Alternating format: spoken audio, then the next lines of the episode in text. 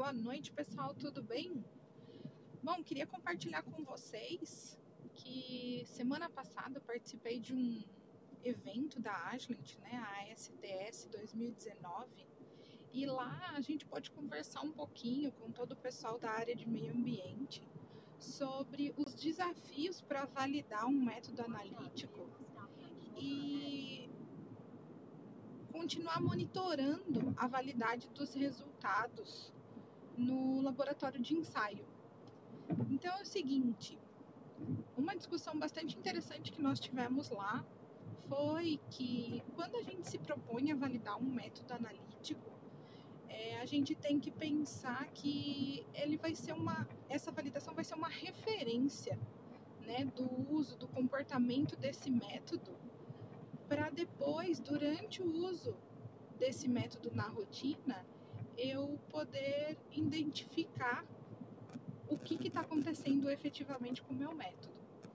Então, se eu pensar que ele vai ser, que o meu processo de validação vai ser uma referência para mim, então é bastante importante que todos os parâmetros, todos os itens que compõem o meu método de ensaio, eles estejam nas melhores condições. Ou seja, se eu estou falando de um método cromatográfico, né, uma determinação de semivoláteis em água por GCMS, por exemplo. Então, todos, todos os consumíveis do meu equipamento, o ideal é que eles estejam novos, zerados mesmo. Uh, liner, seringa, coluna, septo, então tudo nas melhores condições, né? Novos de preferência, eu diria. Uh, e todos os insumos, reagentes, padrões, também estejam nas suas melhores condições, de preferência novos. Porque com esse, com todo esse material, eu vou colocar o meu método à prova, vou testar esse método, né? Sob as condições de RB, a, sob as condições de repro, avaliando, né, a variação entre os meus analistas, entre os dias de uso do método, entre várias injeções, né? Passar por todo o processo que uma amostra vai passar na rotina. E a partir disso, com base nos critérios de aceitação que a gente define no protocolo, eu vou entender como que o meu método se comporta na melhor condição.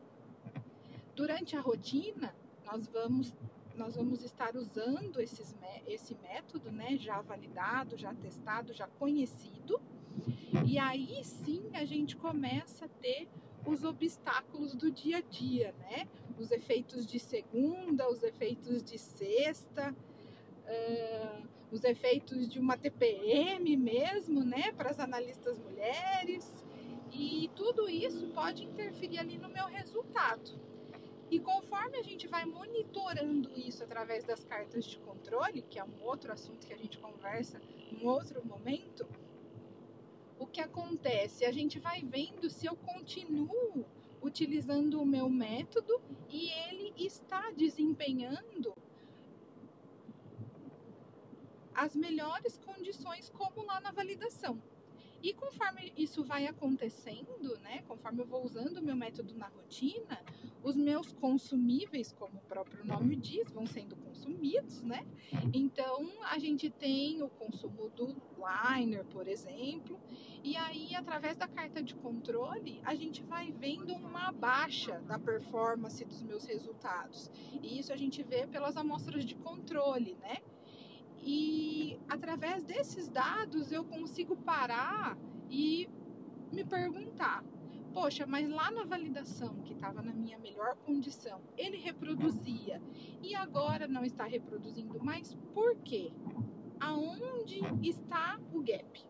Aonde, para onde eu tenho que olhar para tomar decisão? Uh, e aí a gente começa a levantar as informações e entender se a gente, se o nosso problema está no consumível, num liner, por exemplo, que eu preciso trocar por um novo.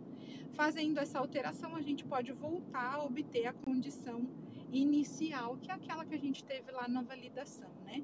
Então, só para fechar o raciocínio, quando a gente se propõe a fazer uma validação de métodos, eu preciso ter a minha melhor condição no laboratório.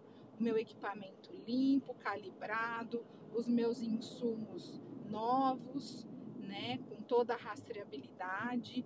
A gente precisa trabalhar com o meu melhor analista no momento, né, que vai utilizar esse método e estar numa condição zerada.